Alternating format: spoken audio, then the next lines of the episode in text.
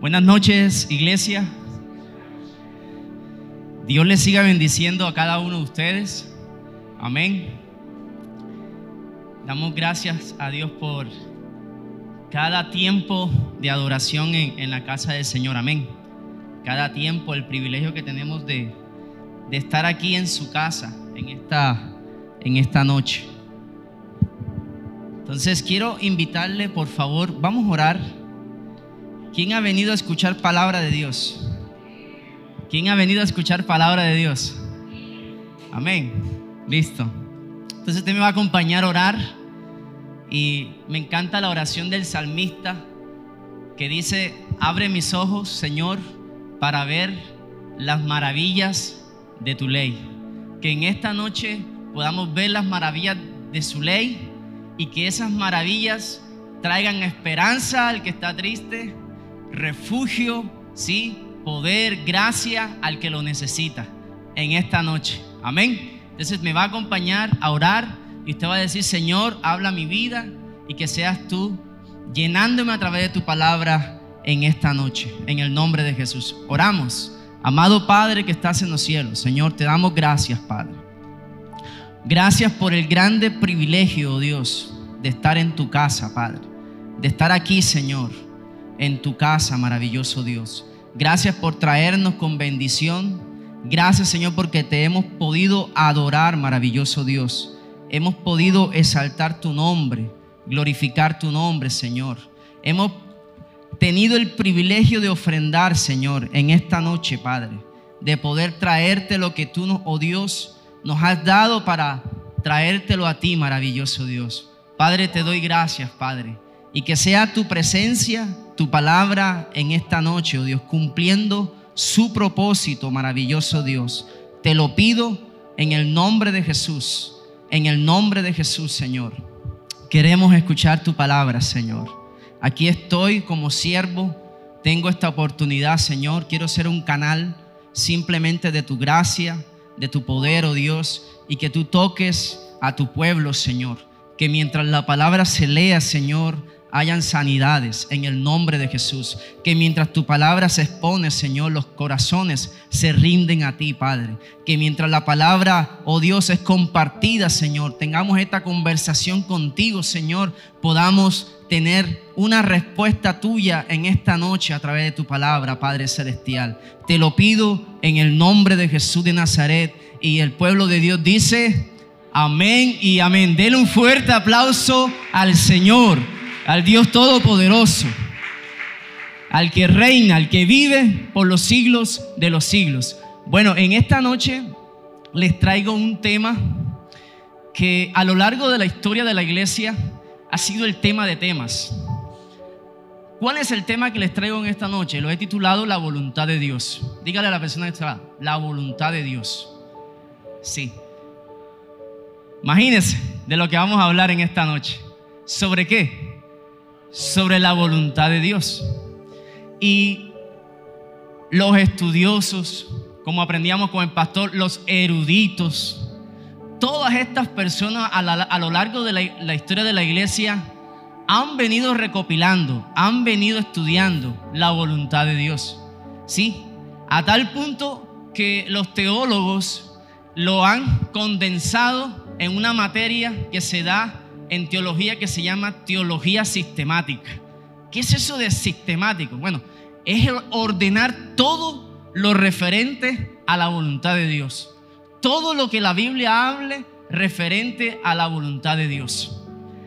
¿Y a quién no le encantaría saber la voluntad de Dios? Amén, ¿cierto? Todo lo que estamos aquí, nos encantaría cada día saber la voluntad de Dios. Porque los asuntos cotidianos, los asuntos diarios demandan que podamos saber sobre qué. ¿Cuál es la voluntad de quién? de Dios. Es más, los más viejitos saben que han escuchado en la radio que la, una de las preguntas que más se hacen en la radio los oyentes es, ¿cuál es la voluntad de Dios para mi vida?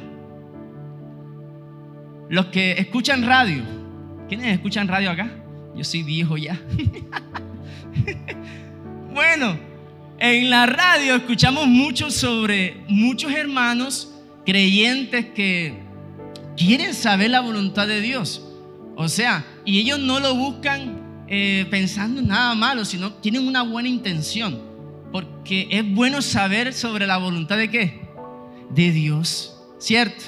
Queremos saber la voluntad de Dios en nuestro matrimonio, ¿cierto? Es más, el marido no puede decir, ya estando casado, es que me casé con la mujer que no era la voluntad de Dios. No, la Biblia dice, y escrito está, que el que haya esposa haya el bien y la misericordia de Dios. Denle un fuerte aplauso al Señor. Amén.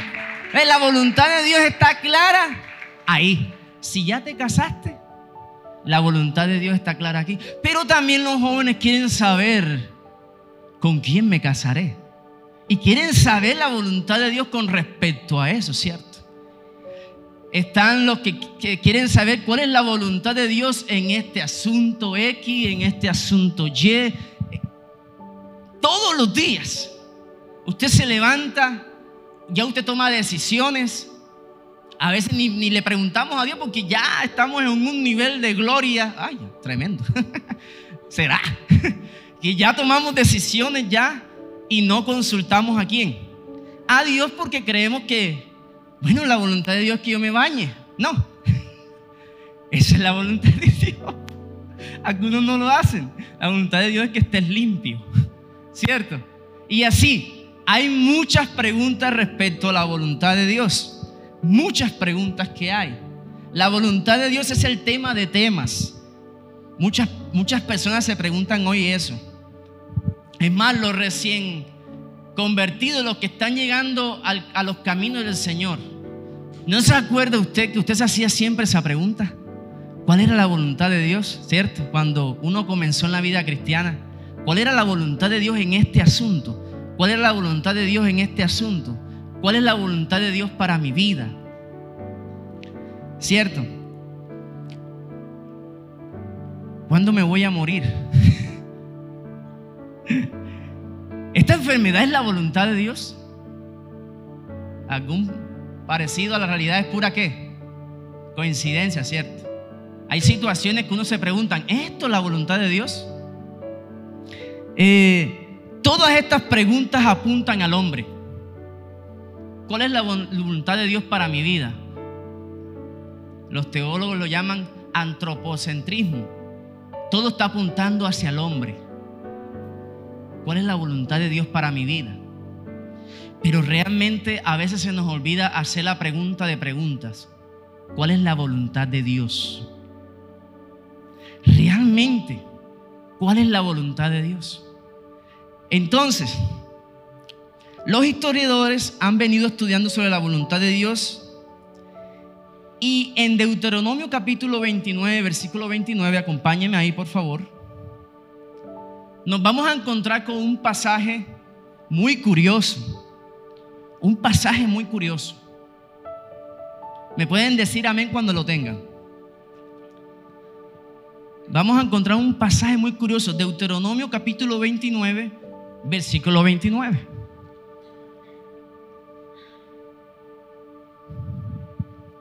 Amén. Y mire cómo dice. Las cosas secretas pertenecen a quién? A Jehová nuestro Dios. Mas las que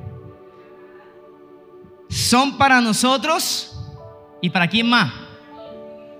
Para nuestros hijos, para mañana, para siempre, para que qué? Para que cumplamos todas las palabras de esta ley. Interesante el pasaje, ¿cierto? Interesante el versículo. Entonces tenemos aquí dos voluntades de Dios. Una es la voluntad oculta de Dios y está la voluntad revelada de Dios. Hay otras voluntades, pero me voy a concentrar solamente en esas dos en esta noche. La voluntad oculta de Dios y la voluntad qué? Revelada de Dios, que son para nuestros hijos, para todos nosotros. Entonces, cuando nos pregunten, ¿cuál es la voluntad de Dios para mi vida? Dígale con toda confianza a la persona con que está hablando, ¿cuál quiere saber? ¿La oculta o la revelada?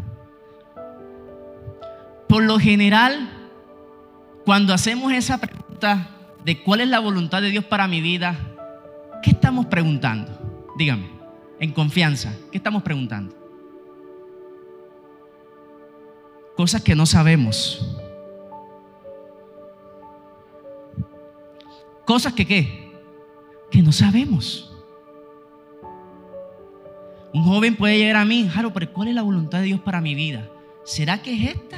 ¿Será que es esta? ¿O será que es esta? Tiene tres pretendientes. ¿Cuál es la voluntad de Dios ahí? Yo la sé. ¿La sabe Él? ¿Quién la sabe? Pero ¿quién toma la decisión? Yo, ¿cierto? Cada uno de nosotros, ¿verdad? La voluntad de Dios, la oculta usted no la sabe. Hay preguntas. ¿Por qué esta enfermedad? ¿La sabe el pastor? ¿Por qué estoy pasando lo que estoy pasando? ¿Quién sabe esas preguntas? Son los secretos de Dios. Y por lo general la pregunta la hacemos para saber lo que va a pasar en el futuro. Harold, pero yo no sé si ella es la voluntad de Dios para mi vida. Yo tampoco. ¿Cómo la sabes?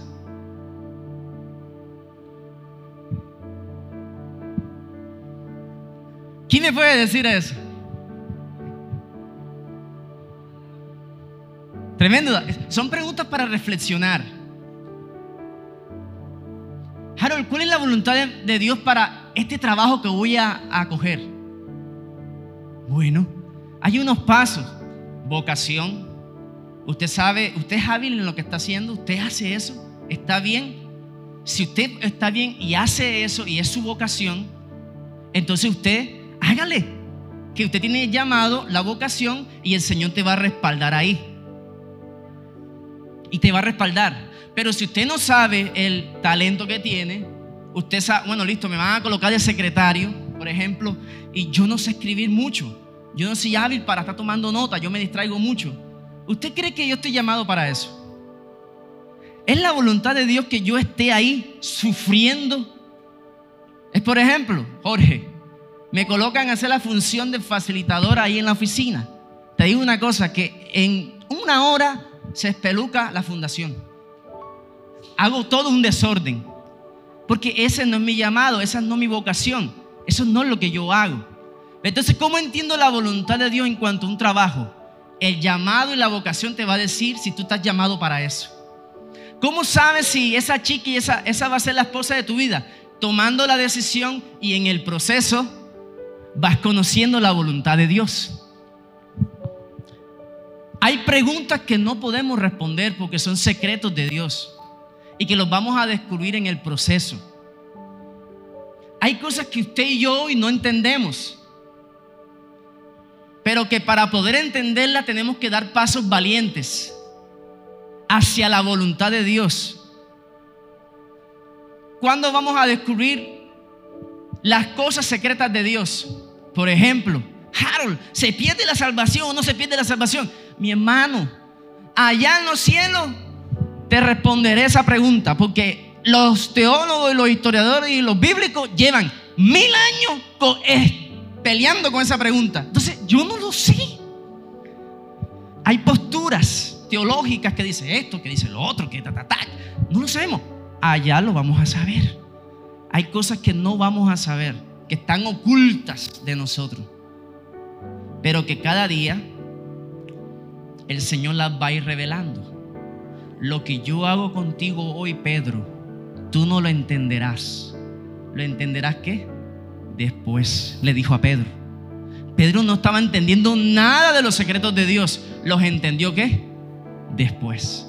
Es la invitación de Dios en cuanto a su voluntad es sencillamente tener la fe, caminar a diario con Él y en el proceso entenderás los secretos ocultos de Dios.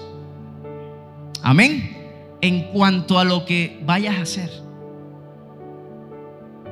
¿Cuál es la voluntad de Dios, Harold? ¿Será que saco este préstamo del banco o no lo saco? Cuando yo tenía el almacén, esa era una pregunta. ¿Lo saco o no lo saco? ¿Dependo de Dios o no dependo de Dios? Pero Señor, si saco el préstamo, de todas maneras voy a depender de ti. para poder administrar bien ese dinero. Entonces todo es un dilema. Si me prestas banco, tengo que ser un buen administrador de eso que me van a prestar. Si no me lo presta, entonces yo tengo que confiar en el Señor también, de todas maneras. En toda circunstancia estoy llamado a confiar en la voluntad oculta de Dios. No la sabemos. Entonces tenga paz, tenga tranquilidad. Hoy usted no sabe muchas cosas. Quizás mañana el Señor te dará ese secreto que estás esperando. Dale un fuerte aplauso al Señor. No nos afanemos. En cuanto a la voluntad oculta de Dios, la voluntad revelada. La voluntad oculta de Dios nos dice, no os preocupéis, no os preocupéis por el día de mañana. No te preocupes por el día de mañana. Y la voluntad secreta que está oculto. Eh, Arcy Sproul dice, queremos saber cómo acabará un asunto antes de comenzarlo. ¿No le pasa eso? Que usted quiere saber ¿Cómo termina un asunto? Le voy a decir de lo que he aprendido en esto. Ese asunto no te corresponde saberlo. Déjalo quieto. Eso no depende de ti. Hay asuntos en que tienes que tener paz. Sí, a veces queremos saber cómo van a terminar las cosas. Vamos paso a paso. Primero, comprométete. Segundo, llévala al altar y cálmate. Como me dijo un hermano antes de casarme, mire, Jaro, usted cuando se case, cójala suave, yo, con paciencia, vaya caminando despacio, mi hermano, no se me apure tanto. Y hoy me río con ese hermano porque es la verdad, ¿cierto, José Bello? ¿Cierto? Cada uno de los que estamos casados. Queremos resolver muchas cosas que están ahí, como que, ¿cierto? En el matrimonio, tantas cosas que tenemos, tantos dilemas, tantas decisiones que tenemos que tomar. Si hacemos esto, si hacemos lo otro, ¿qué hacemos aquí? ¿Qué hacemos allá? ¿Y será que hago este paso? ¿Será que doy este emprendimiento? ¿Será que me quedo quieto? ¿Será que hago aquí? ¿Será que hago acá?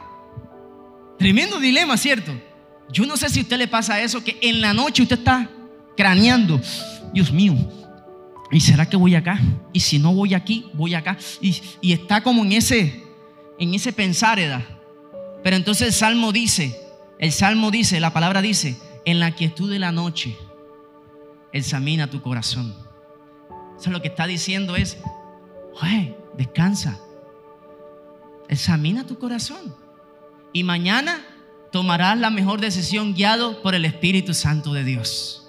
Amén. El Señor nos va a guiar, nos va a guiar en el nombre de Jesús. Queremos saber sobre lo oculto y no lo que está revelado en su palabra. Esa es la revelación, la palabra revelada. Queremos saber mucho sobre cosas ocultas, sobre los secretos de Dios, pero es que tenemos un mar maravilloso de una palabra que ha sido revelada y que está todo aquí, mire. Ya con esta tenemos ya. O sea, los secretos de Dios, quédese quieto con eso, hermano. Porque miren, mucha gente, por eso es que muchos acuden al, al profeta de turno están desesperados. Quieren saber la voluntad de Dios. Entonces hay un profeta allá, puya burro para allá. Hay un profeta allá y puya burro para allá. Porque quiere saber el futuro. Quiere saber qué es lo que va a pasar. Ya. Entonces el, otro acude a dónde? Al brujo qué? Al brujo. Y el brujo está más confundido y es más enredado. Porque él no sabe la voluntad secreta de Dios. Entonces, el brujo llega allá y está en su mente diciendo, estoy más embolatado yo, te voy a, te voy a embolatar a ti. o sea, está embolatado, está confundido. El brujo, el ocultista. La cosa es que el ocultista no lo sabe. Es mentira de Satanás. Pero la pregunta está, la pregunta está, ¿cuál es la voluntad de Dios para mi vida? Entonces yo le respondo a una persona, vuestra santificación, porque la Biblia dice, esta es la voluntad de Dios, vuestra santificación. Pero entonces ese hermano me dice, pero Harold, si ya yo lo leí, ya, ya yo lo sé. ¿Sí o no, papá? Tú conoces el pasaje, papá, ¿cierto? ¿Cuál es la voluntad de Dios? ¿Vuestra qué? Santificación.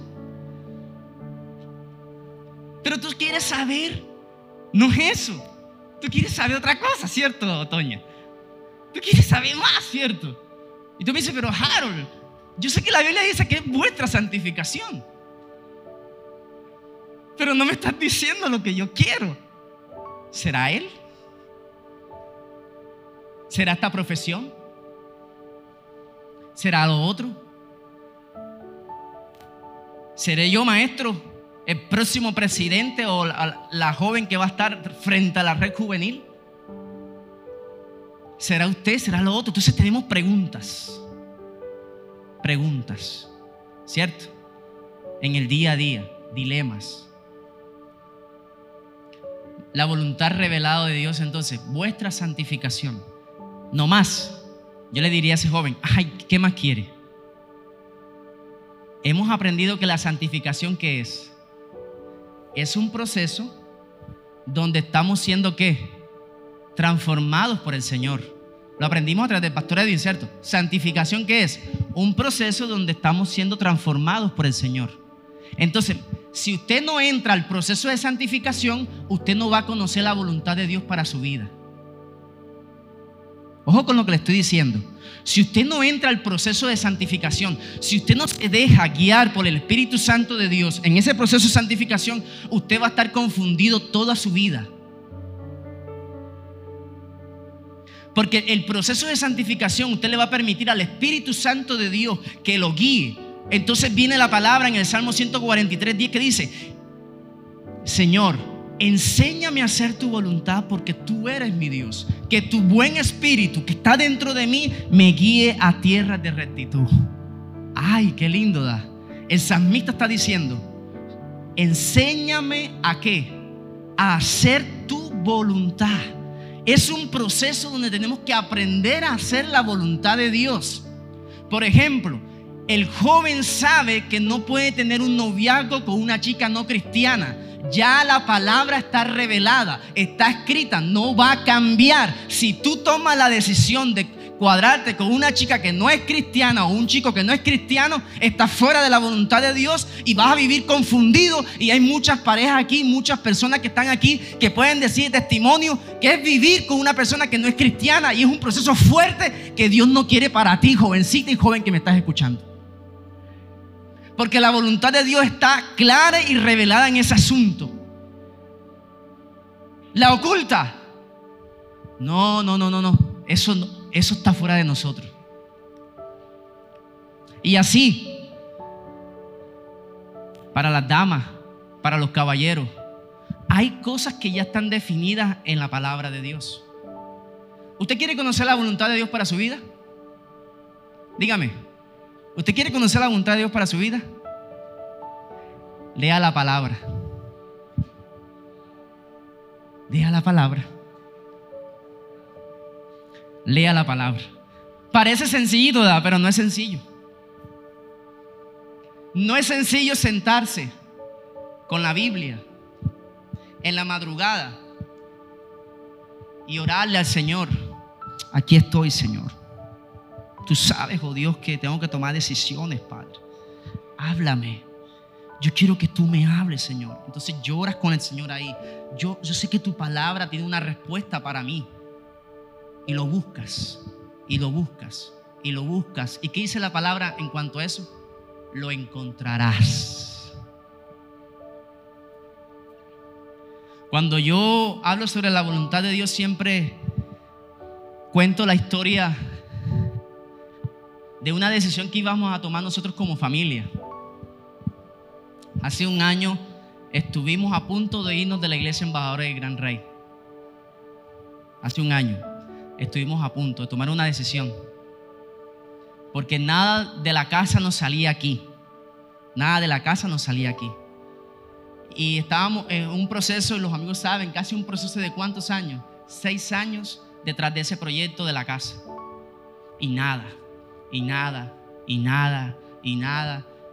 Y bueno, Eudith viajaba todos los días para Cincelejo. Salía a las 7 de la mañana y regresaba a veces cuando tenía que presentar informes a las 10 de la noche, 9 de la noche se venía de allá. Cuando tenía que hacer, ¿cómo que se dice esa palabra, amor? Exógena y todas esas cuestiones y todo eso salía tarde. Y yo estaba mirando, ella está allá, yo no tengo trabajo aquí en Chinú, ella viaja todos los días. Ah, yo me voy a tener que ir también para, yo vamos a tener que facilitarle esto a mi esposa. Me voy a ir para Cincelejo, ya estaba pensando, orándole a Dios con respecto a eso. No era una decisión fácil. Hablando, yo he crecido toda la vida aquí en embajadores desde muy pelado, 16 años. Llegué aquí, hemos dicho, a, a mis 37 años no me veo fuera de embajadores del Gran Rey. O sea, era una decisión importante el año pasado que tenía que tomar. Precisamente en ese, hace un año estábamos hablando en las damas el mensaje de las trompetas y las nubes, ¿se acuerdan? El año pasado en, la cuestión de las damas estábamos hablando mucho sobre la trompeta y las nubes. Ahí que está en Deuteronomio, que está ahí en eso de las trompetas y las nubes.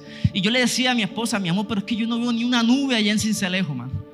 Yo no veo ni una sola trompeta que está sonando en Cincelejo.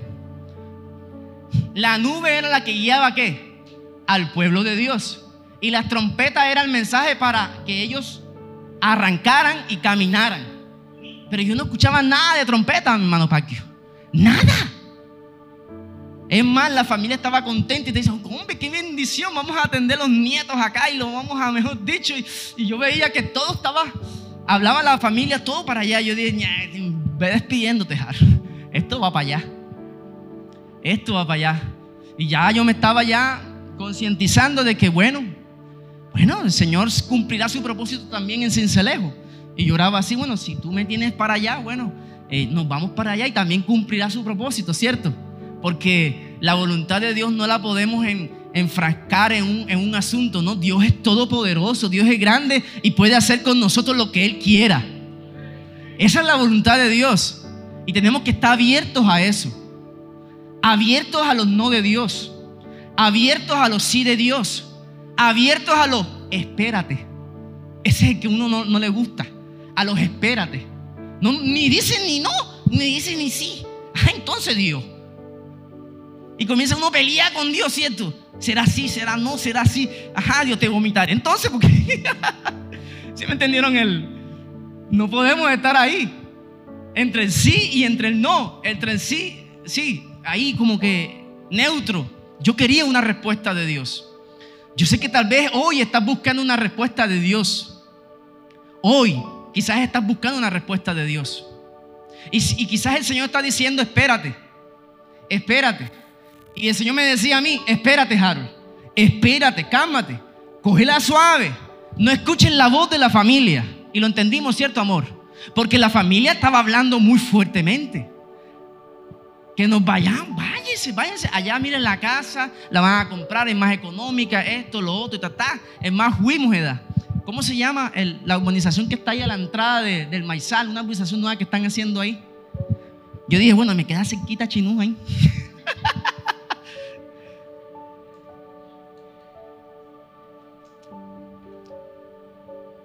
Pero entonces el Señor dio la respuesta en la espera. Y hoy estamos disfrutando en la casa en Chinú gracias a la misericordia y el favor de Dios. Espera en la voluntad de Dios en cualquier decisión que vayas a tomar. Dios obró, está obrando. A Eudí le salió un trabajo con una organización internacional. Desde casa con el horario que ella quisiera colocarle. Yo a veces entro a la oficina y digo, ay, tú, estás trabajando, yo te veo más acá con los pelados que en la oficina, porque la oficina la tenemos ahí en la casa. Dios tuvo que mover todo, lo movió todo. Dijo, espérate, tú no sabes eso, que yo le voy a dar un trabajo a ella. Tú no sabes eso, oculto, los secretos de Dios, no lo sabíamos.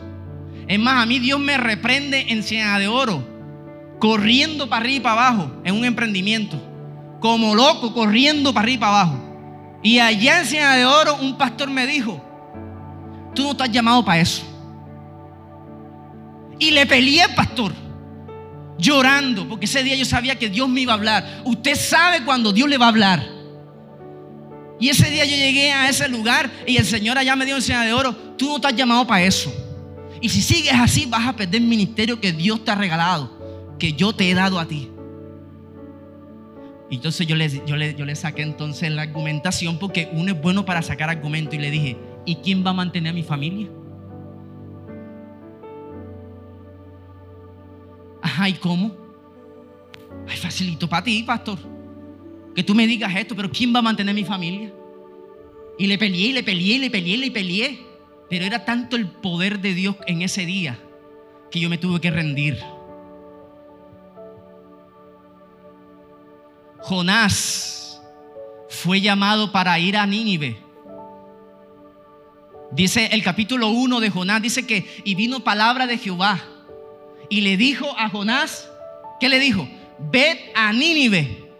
Y el segundo versículo dice, y huyó Jonás de la presencia de Jehová a tal punto que el barco ya estaba a punto de irse, pagó su desobediencia, siempre le he dicho esto, pagó su desobediencia, se montó en el barco, salió, zarpó, se fue para otro lugar y allá Dios lo alcanzó, lo trajo, porque cuando Dios llama y tiene un propósito con tu vida, lo va a cumplir, aunque te duele y te saque de los peces.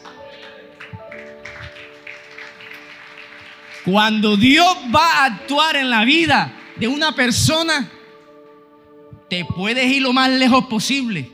Te puedes montar en el barco que quieras. Te puedes ir para Estados Unidos. Pero si la voluntad de Dios no está allá, Él te trae aquí nuevamente. Ah, que nos queremos ir. Porque la cosa está maluca. Es la voluntad de Dios. La Biblia dice ahí en Jonás capítulo 1, versículo 3 de que hay una versión que dice que estaba contento porque se montó en el barco, estaba alegre, feliz, se fue. Muchas veces hay cosas que estamos haciendo que nos trae alegría, pero no es la voluntad de Dios, oyeron. Mira lo que le estoy diciendo, hermano. Hay cosas que parecen que fuera la voluntad de Dios, te traen alegría. Jonás estaba contento, se montó en el barco y se fue. Vamos a leerlo para que usted lo vea. Jonás capítulo 1. Esto es revelador, yo. Precioso. Voluntad revelada aquí en la palabra de Dios. Jonás capítulo 1. Me ayudan en el video, por favor.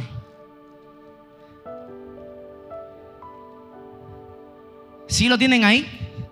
Acá no lo veo vino palabra de Jehová a Jonás, hijo de Amitai, diciendo, levántate y ve a Nínive, aquella gran ciudad, y pregona contra ella, porque ha subido su maldad delante de mí. Sigue. Y Jonás se levantó para oír de la presencia de quién?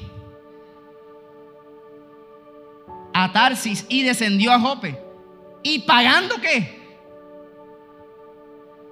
Cuando no andas en la voluntad de Dios, te toca pagar a ti. Pero cuando andas en la voluntad de Dios, Dios paga por ti. Y yo he tenido que entenderlo. Y quizás tenemos que ir entendiendo estas cosas como el pueblo de Dios. Y halló una nave que partía para Tarsis y pagando su pasaje entró en ella para irse con ellos a Tarsis, lejos de la presencia de qué? De Jehová. Pero Jehová hizo levantar un gran qué? Viento en el mar y hubo un mar, una tempestad tan grande que se pensó que se partiría qué? La nave. Cuando tú no estás haciendo la voluntad de Dios, vas a perjudicar a los que están a tu lado.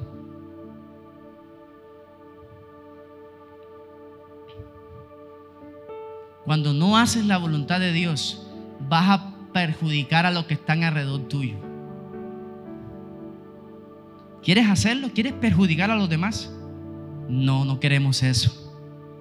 Queremos es estar en la voluntad de Dios, revelada.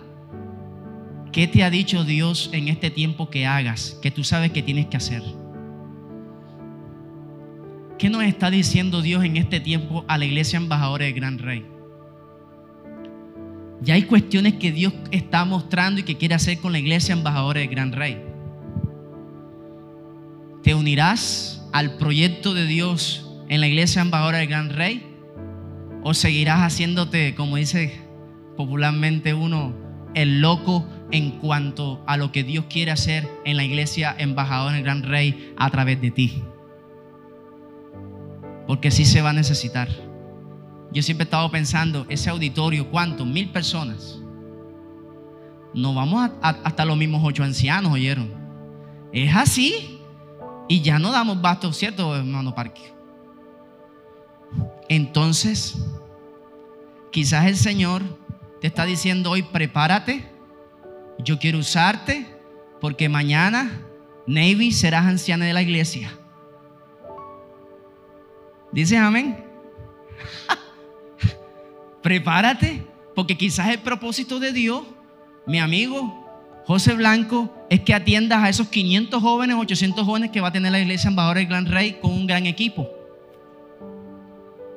Porque ya yo no estaré ahí, no, yo estaré en los caballeros. yo no voy a pasar toda la vida en, en los jóvenes. No, Señor. No, no. Entonces tenemos que ir entendiendo ¿Cuál es la voluntad de Dios en, asuntos específicos?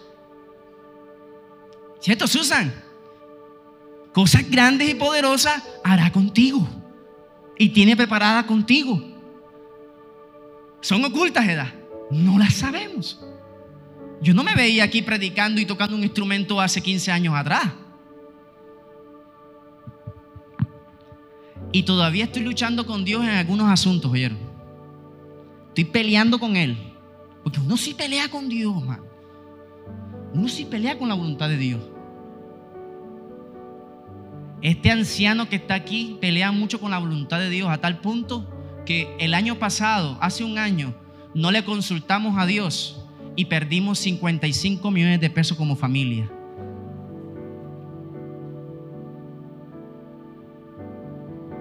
Hace un año nos estafaron por no consultar a Jehová, por no consultar la voluntad de Dios, por no ser el cabeza que Dios quería que hiciera de, la casa, estar pendiente a los asuntos que están pasando en la casa. Y tuve que entender que ya soy un casado, que tengo que estar pendiente de lo que está sucediendo en mi casa. ¿Cuál es la voluntad de Dios sobre asuntos específicos en mi casa?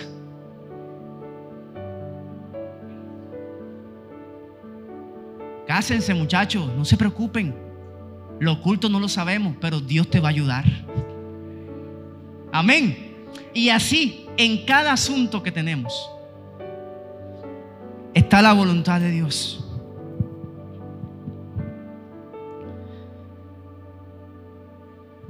Salmo 143, 10 dice entonces, el hacer tu voluntad, Salmo 48, disculpe, 48 dice, el hacer tu voluntad, Dios mío, me ha agradado y tu ley está en medio de mi corazón.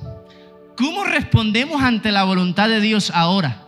¿Cómo respondemos ante lo que Dios sabe que tienes que hacer? El samita respondió con qué? La voluntad de Dios tuya, lo que tú tienes para mí, es de agrado. Ay, qué lindo da. Para el samita era un agrado hacer la voluntad de Dios. Salmo 48. El hacer tu voluntad, Dios mío, me ha agradado. Y tu ley está en medio de mi corazón. Romanos capítulo 2, versículo 17 al 18 dice, he aquí tú tienes el sobrenombre de judío y te apoyas en la palabra de Dios y te glorías en él y conoces su voluntad. He instruido por la ley, aprueba lo mejor Pablo le está diciendo a esta gente que conoce la palabra, que conoce la voluntad de Dios, ustedes saben que eso es lo mejor, pero ustedes no la están colocando en práctica y están enseñándole a los demás. Ustedes son ciegos y están conduciendo a otros ciegos. Eso es lo que le está diciendo. Entonces, lo que Pablo aquí está indicando en la escritura es que si tú quieres conocer la voluntad de Dios, tienes que amar su palabra. Tienes que amar lo que Él ha dicho, lo que Él dice lo que Él nos dice. Esa es la voluntad de Dios. ¿Cómo la vas a descubrir? En ese sumergirse cada día en la palabra, en la escritura. Porque la palabra te va a dar respuesta para todo. Para el matrimonio, lo hemos aprendido a través del pastor Edwin, respuesta en cuanto a ese asunto. En cuanto, dígame, en cuanto a qué asuntos. Hay tantos asuntos donde tenemos preguntas. Pero me voy a concentrar en algo precioso haciendo este estudio. Dice, vamos a la palabra en Mateo 26, 36. Mateo capítulo 26, 36. Dice, y me va a permitir leérselo en esta versión que es la nueva Biblia al día. Me encantó esta versión. Dice que Jesús ora en Getsemaní. Y quiero que le, ponga mucha atención. Mire lo que le voy a decir, mire. Mire cómo dice esta versión. Versículo 36 del capítulo 26. Entonces se lo llevó al huerto de Getsemaní y les pidió que se sentaran y lo esperaran mientras entraba al huerto a orar. Versículo 37. Entró con Pedro y los dos hijos de Zebedeo, Jacob y Juan. Ya a solas los cuatro se fue llenando de indescriptible tristeza y de profunda angustia. ¿Quién? Jesús. Tengo el alma llena de tristeza y angustia mortal. Quédense aquí conmigo, no se duerman. Se apartó un poco, se postró rostro en tierra y oró. Padre mío, si es posible, aparta de mí esta copa, pero hágase lo que tú quieres y no lo que yo quiera. Y no lo que yo quiera. Cuando fue a donde había dejado a los tres discípulos, los halló dormidos. Pedro dijo, Pedro le dijo a Pedro, no pudieron quedarse despiertos conmigo ni siquiera una hora. Manténganse orando, manténganse despiertos para que la tentación, o sea, para que no pierdan la voluntad de Dios, para que no se desenfoquen. Manténganse orando, clamando, para que no se desenfoquen, para que no entren en tentación, para que no los venza la tentación. Porque es cierto que el espíritu está dispuesto, pero la carne es que débil. Entonces necesitamos estar fortalecidos para poder hacer la voluntad de Dios. Entonces el enemigo llega cuando estamos débiles. Aprovecha, hace el desastre, te confunde y terminas haciendo lo que Dios no te ha pedido que hagas. y, y sigue terminando. Pero la carne es débil y se apartó de nuevo a orar. Va la segunda vez. Padre mío, pero mire, la oración era distinta. Si no puedes apartar de mí esta copa, hágase tu voluntad. Versículo 43. Se volvió de nuevo a ellos y los halló dormidos por segunda vez. Tan agotados estaban. Entonces regresó a orar por tercera vez y hizo la misma oración. El que nos salvó, el que nos dio vida, esperanza, eh, pasó un momento trágico en el huerto de Semaní. Dice que estaba triste, angustiado.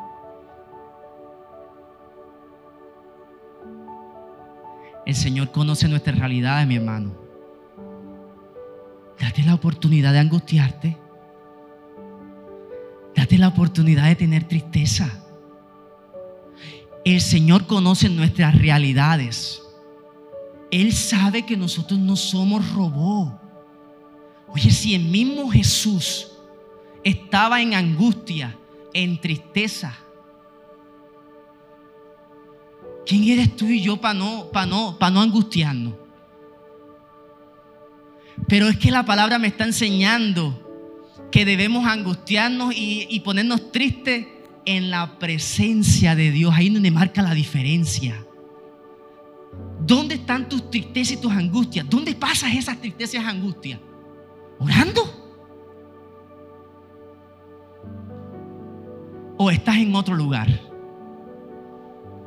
La invitación del Señor es que pases tu tristeza, tu dolor, tu angustia en la presencia de Dios y que tú puedas hacer la misma oración del Padre, la misma oración de Jesús y decirle, Señor, si es posible, quita esto de mí. Pero si no es posible, Señor, entonces hágase tu voluntad. Aquí vamos a ver la voluntad absoluta de Dios. Jesús tenía que pasar por ahí o tenía que pasar por dónde? Por ahí. Ya no había un sustituto. Ya no Abraham ya no estaba frente a un becerro, un becerro ahí y el hijo lo iba a cortar. Ese día el Señor proveyó. Pero aquí, en este momento, no había nadie que proveyera este asunto. Él tenía que pasar por ahí. Amado hermano, quiero decirte de parte del Señor, hay asuntos donde son inevitablemente donde tú tienes que pasar, vivirlos para que te puedas graduar en la escuela del Señor. Hay momentos de tu vida donde es inevitable, donde tienes que pasar, donde tienes que perder a ese ser querido y pasas por ahí y te llegó temprano a ti y muchos aquí lo conocen y pasan por ese tiempo. ¿Quiénes nos van a pasar por ahí? Todos los que estamos aquí en cualquier momento. Ya mi mamá tiene 70 años, Dios mío, y la Biblia dice que lo más robusto entre 70 y 80. Y yo, mami, está cerca la cosa. Ay, mamá, está cerquitica. Pero trabaja como si tuviera 20. Ya no tienes 20, madre. Ya no tienes.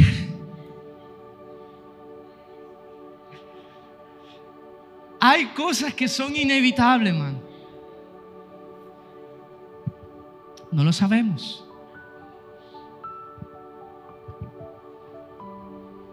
Pero ¿qué vamos a hacer? Orar. Señor, aquí estoy. Hágase tu voluntad, Señor hágase tu voluntad, Señor. Miren, Isaías 53, 10 dice, con todo eso, Jehová quiso quebrantarlo. A mí me llama mucho la atención la palabrita quiso. Con todo esto, Jehová quiso. ¿Quién? Jehová quiso quebrantarlo. A mí esto me da miedito, oyeron. Yo estoy aquí hablando sobre la voluntad de Dios, mi hermano, pero yo no sé mañana.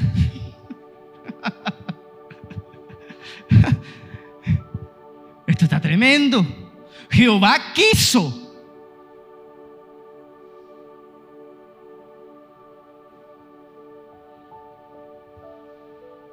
Quebrantarlo sujetándolo. El mismo Jesús lo quebrantó y lo sejó. ¿Lo qué? Lo sujetó.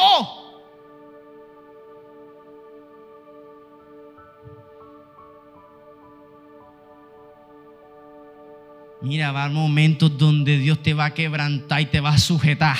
Ay, Dios mío.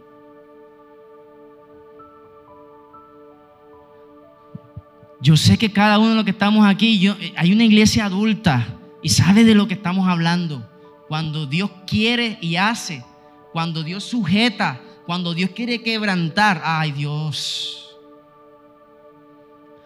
Yo algún día, algún día, José Bello, algún día, a mí me gustaría personalmente escuchar tu historia de lo que tú pasaste hace años atrás. Eso para mí es importante.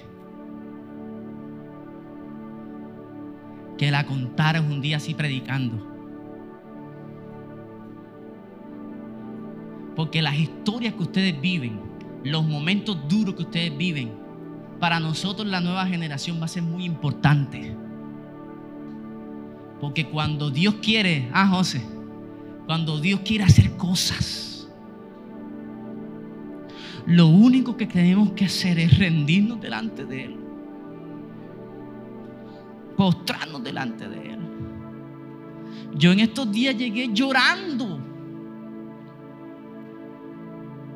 Porque ya también me estaba ilusionando.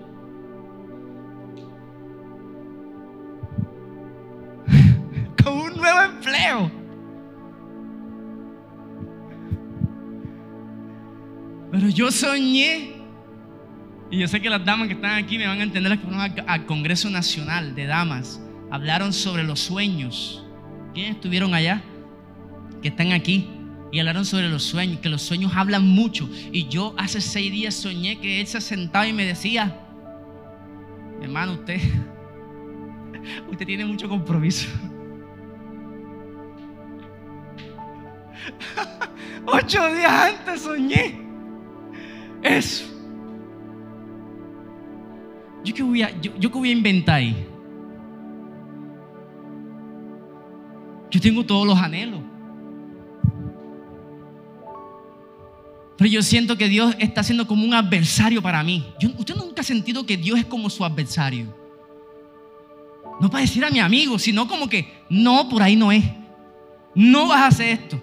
No vas a hacer lo otro. Y entonces uno está peleando con Dios, pero, ay, pero, pero, pero, yo quiero esto. Pero no. No es por ahí. Y mi hermano, no, no dé más paso, no camine más. Porque va a llevar de yo. Va a llevar de. Yo no sé a quién Dios le está hablando en esta noche con respecto a la voluntad de Dios. Pero Dios es claro. ¿Quién quiere conocer la voluntad de Dios? ¿Pero cuál? ¿La oculta o la revelada por Dios en la palabra? Todos queremos la oculta, ¿da? Ay, Señor, yo quiero saber. Regálame el número de la lotería.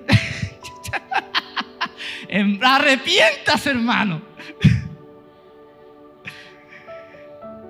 Hermano, para ir terminando. En cuanto a la voluntad de Dios al no creyente, la palabra está clara. Para usted que ha venido por primera vez o que está ha sido invitada, la voluntad de Dios al no creyente está clara. ¿Cuál es? Está clarita. Dice la palabra de Dios en primera carta a Timoteo, capítulo 2, versículo 4, dice, el cual quiere que todos los hombres sean salvos y vengan al conocimiento de la verdad. El Señor quiere traerte a su conocimiento. Visita que estás aquí en esta noche. Él quiere, Él no quiere que nadie se pierda. Es más, hoy ha abierto Dios el espacio, la invitación para decirte, yo quiero salvarte y yo quiero sacarte de la mentira que muchas veces estamos viviendo y traerte al conocimiento de la verdad. Denle un fuerte aplauso al Señor. La voluntad de Dios ahí está clarita.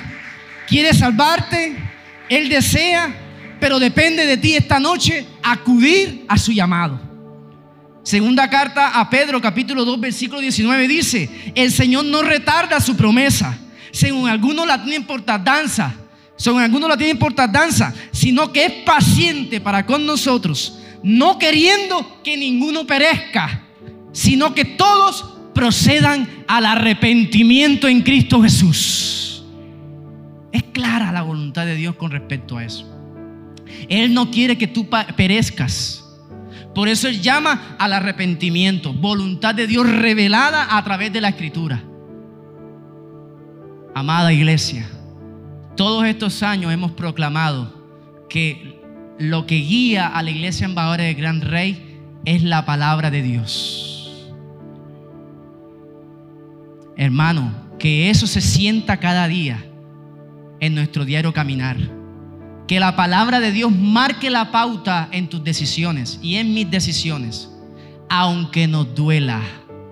La Biblia dice en Romanos capítulo 12, versículo 2, que la voluntad de Dios es agradable y perfecta. Yo siempre le agrego, aunque me duela, porque a veces es dolorosa. Pero gracias a que nuestro Señor Jesús la aceptó. Yo no quiero que me coloquen esa corona de espina. Yo no quiero que me maltraten. Yo no quiero que me escupan. Yo no quiero que me azoten. Pero Él dijo, Señor, si no hay de otra, yo tengo que pasar por ahí. Porque yo amo tu voluntad. ¿Sabe quién era el que decía, el hacer tu voluntad es de mi agrado? No David. Sí la decía David, pero era, cuando usted vea en la Biblia, versículos en rojo son palabras de Cristo que dijo hace siglos atrás, el hacer la voluntad de Dios me ha agradado. Al único que le agradó. Porque yo sé que para cada uno de nosotros muchas veces no es de agrado. Dejar el mundo a veces duele. Pero Él te hace la invitación en esta noche. Déjalo. Deja ese mundo que no te conviene. Yo quiero que tú hagas la voluntad de Dios, que es agradable y que es perfecta. ¿Cómo responderás ante la voluntad de Dios? He aquí el meollo pero no nos compliquemos, iglesia. Digamos, Señor, quiero hacer tu voluntad. Amado Padre que estás en los cielos. Te doy gracias por tu palabra, Señor. Gracias por lo que tú haces, Dios. Es perfecto. Es agradable, Señor. Hay muchas cosas que no sabemos, Dios. Están ocultas no la sabemos, Señor. Pero no nos corresponde saber esos asuntos. Lo que sí nos corresponde, Señor, es lo que está revelado ya en tu palabra, Señor. Que cada día tú nos guíes a hacer la voluntad tuya, Señor. En nuestra familia, en nuestro hogar, en nuestros negocios, en el ministerio, en todo lo que hagamos. Que no hagamos las cosas por emociones, Señor, sino que tú nos guíes con tu voluntad, Padre Santo. Con tu voluntad, mi amado Dios. Te doy gracias, Señor. Te doy gracias, Señor, por tu palabra, Señor. Te doy gracias, Señor, por tu palabra. Y que tú sigas cumpliendo tu propósito en la iglesia embajadora del Gran Rey. En la vida de cada uno de mis hermanos, oh Dios. Oro para que tu presencia también le guíe en los asuntos que están pendientes, Señor Sé que en esta noche les darás paz a tu pueblo, Señor, en, asuntos específicos. Sé que darás paz, oh Dios. Sé que darás tu presencia, Señor. Sé que harás, oh Dios, en medio de la intimidad, en medio del proceso, Dios. Esperaremos, como decía la palabra en el devocional, pacientemente, pacientemente esperaré en tu voluntad, Señor. Pacientemente esperaré, Señor.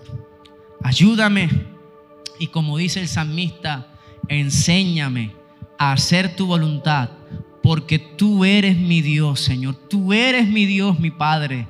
Es tu voluntad, Señor. Tú eres mi Dios y que tu buen espíritu me guíe a los lugares donde debemos estar haciendo tu voluntad, Señor. Dale un fuerte aplauso a la presencia del Señor en esta noche. Que Dios les bendiga, mis amados hermanos, de una manera sobrenatural.